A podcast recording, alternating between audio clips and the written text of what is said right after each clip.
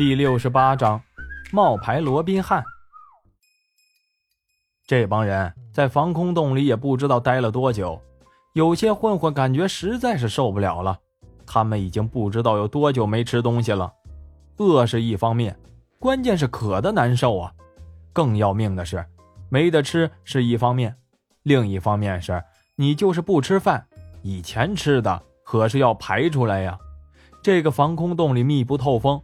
马蜂又没有给他们准备抽水马桶，这些小混混一排泄，里面那个味道可就是要了命了。接着又不知道过了多久，已经有人渴的是受不了了，开始喝尿了。就连谭维也忍不住有了这个想法。这时候听见走廊里传来咣当咣当的响声，被马蜂他们殴打了数次的小混混们，犹如惊弓之鸟一样，无一例外的。所有人都吓得汗毛立了起来，以为不知道是谁又被弄进来了，还是又要接受一顿拳头的洗礼，纷纷的都往后躲。正在人心惶惶的时候，听见一声重物撞击铁门的声音，接着就是没有动静了。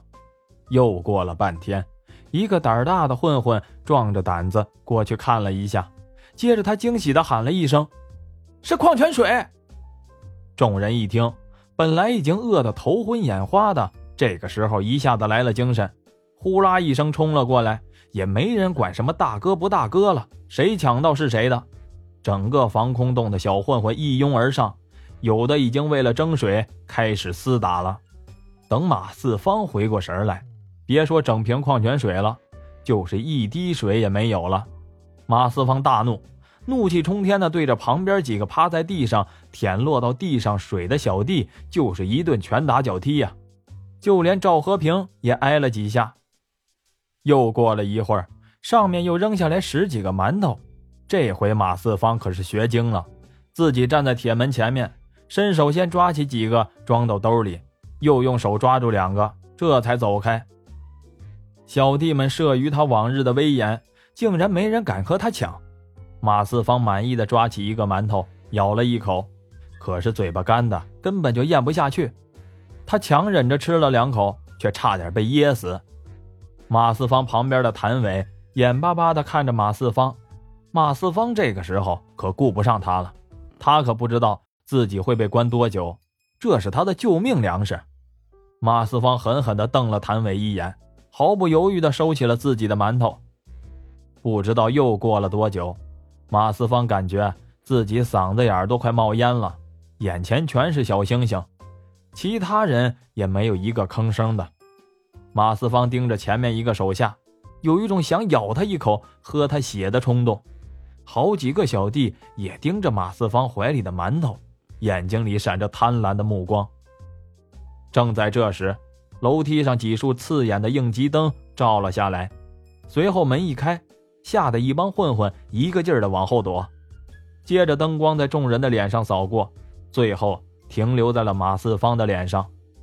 马四方眯着眼看了半天，也没看清对方的脸，只是觉得对方厌恶的捂了捂鼻子，可能是因为嫌弃下面的味道太难闻了。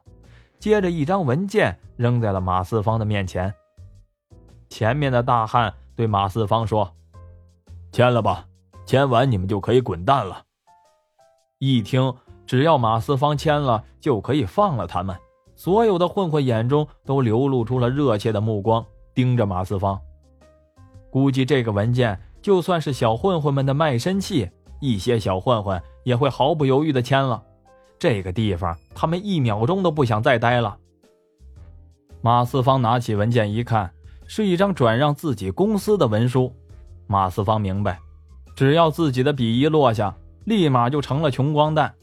这招他这些年已经用了无数次了，没想到现在轮到自己了。难道这就是所谓的报应吗？马四方心里很明白，现在的兄弟之所以跟着自己，不是因为自己能打，主要还是因为自己有钱。可是只要是自己一签，就什么也没有了。下一步估计只能上街讨饭了。自己的仇家那么多，不出意外的话，估计没两天就会横尸街头。马四方冷笑了两声，拿起转让书，毫不犹豫地撕成了两半，对方也不生气。一个大汉慢悠悠地说：“看样子这里还蛮舒服的嘛，这帮小子可能在这里还没待够呢。”马峰扫了扫见马四方不肯签字，显得无比失望的小混混们一眼。不好意思啊，你们老大呀，可能觉得在这里还挺舒服的，你们继续陪着他吧。说完，看了一眼一群恶狠狠地盯着马四方的小混混，带着人走出了防空洞。马峰他们还没走出多远，就听见马四方开始不断的惨叫，接着有人喊。马老大被人干掉了。马峰满意的一笑，又折了回来，看了看躺在那里不断抽搐的马四方，满意的点点头，一招手，赵和平、霍秋根、谭伟立即乖得像绵羊一样过来。接着，马峰一行人单独带着他们三个人走了。剩下防空洞里的混混们大眼瞪小眼，群龙无首，全傻了。又过了半天，赵和平。霍秋根、谭伟，还有一个陌生人回来了，并且带回了两箱矿泉水和两箱火腿肠。混混们刚要抢，谭伟喝道：“妈的，作死呢！都排好队！”混混们刚领到吃的，都狼吞虎咽的吃下去，才感觉精神好了很多。大多数小混混有种感觉，就是这辈子也没喝过这么甜的水，吃过这么香的东西。这个时候，谭伟介绍。跟着来的陌生人说：“以后这位就是我们的新老大王小林，王大哥。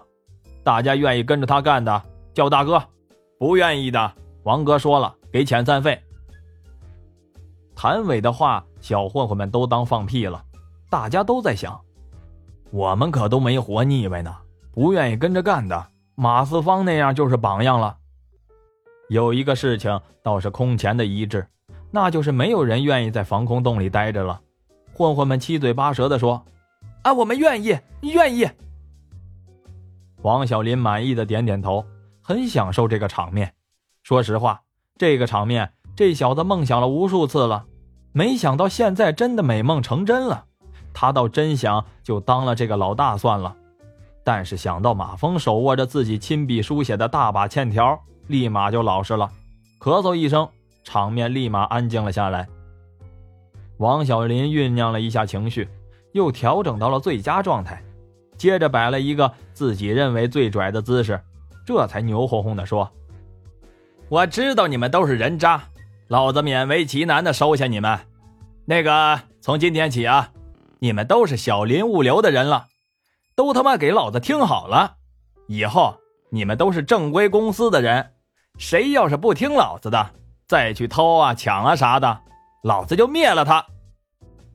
王小林说完，感到对自己的发言很满意，接着竟然牛哄哄的转身走了。混混们面面相觑，根本没听明白王小林说的是什么意思。谭伟和赵和平、霍秋根倒是早就明白了，指挥着混混们打扫场地，处理躺在地上成了植物人的马四方。王小林则坐在云财公司的办公室里，感觉像做梦一样。马峰把他从 Q 市喊过来，接着自己莫名其妙的成了自己认为高不可攀的省城各个团伙的老大。往日叱咤风云的几个团伙头头见了马峰，就像见了瘟神一样。一听说自己以后要领导他们，让王小林感到不可思议的是，他们都像捡了宝一样，高兴的一点也不像是装的。迷迷糊糊的，转眼竟然都成了自己的手下。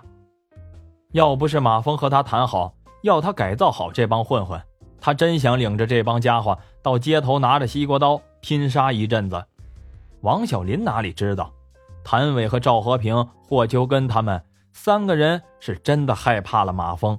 本来他们以为自己已经死定了，现在突然听说不用死了，本来就是个巨大的惊喜。又听说只是换个老大而已，感觉更加高兴了。让他们惊喜的是，老大还不是他们最害怕的那个叫马峰的，那有什么不同意的呀？简直就像烧高香了。不过说实话，这帮小子跟了王小林之后，开始根本就是口服心不服。但是随后秦力哥带着数亿资金的强势进入，并且注入了他们几个快要烂尾的楼盘，他们也不服不行了。说起来，这几个亿是欧老头还给马峰的，马峰直接又转给了秦力哥。秦力哥见到这么多钱，吃惊的下巴差点掉下来，这也导致了他对马峰的实力又有了一个新的认识。他对马峰发誓，一定弄好省城的项目。其实秦力哥干别的事不行，干这个倒是行家里手，因为他本身就是从小包工头干起来的。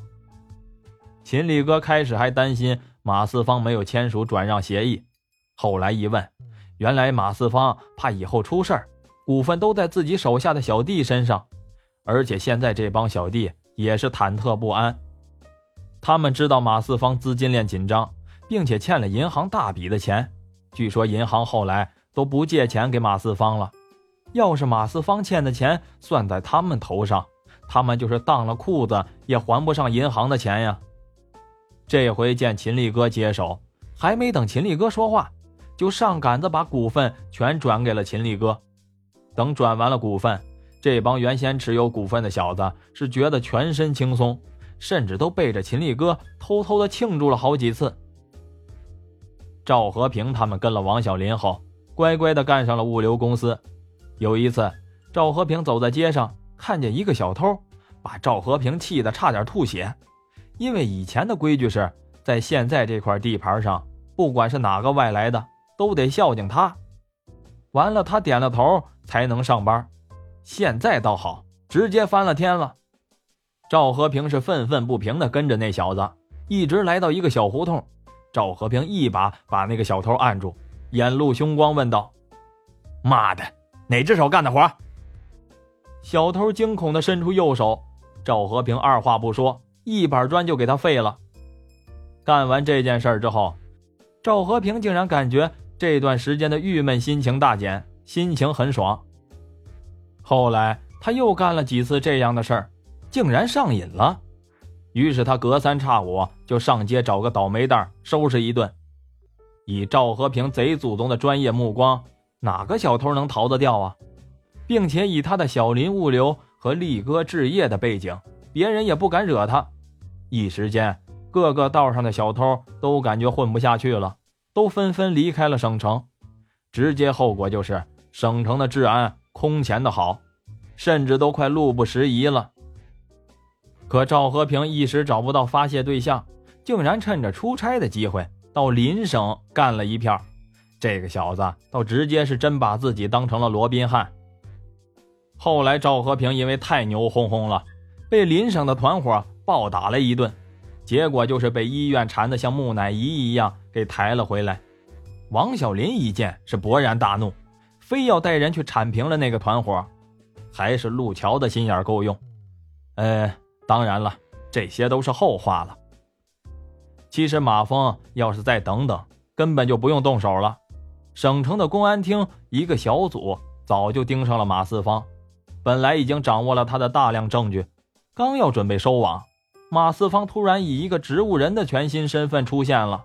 这还不算，接着让人惊奇的是。几个团伙的成员全部都改邪归正了，弄得那个小组也莫名其妙。查了一下，发现这几个团伙都被一家物流公司和房地产公司给收编了。接着再查，这两家公司的一个老板以前是个小混混，另一家公司的老板是个包工头，共同特点是都和一家密封企业关系密切。再一查，密封企业前身是一家化工厂。老板叫郭海，现在叫蜜蜂企业。其实主要的负责人根本就是郭海家的姑娘，估计呀，根本是换汤不换药，是个地地道道的正规企业。人家遵纪守法，照章纳税，根本没有不良记录。后来，公安干警找了个借口，抓了一个闹事的小混混。通过审问，大体得知了事情的来龙去脉。巧的是，那个审问的干警。竟然是周涛的战友，这个战友一边审问一边琢磨：“靠，这样也行啊，一顿暴打就能改邪归正了。”其实他暗暗在想，要不是自己有国家的纪律约束着，他也真想试试，看看周涛的那一套到底管不管用。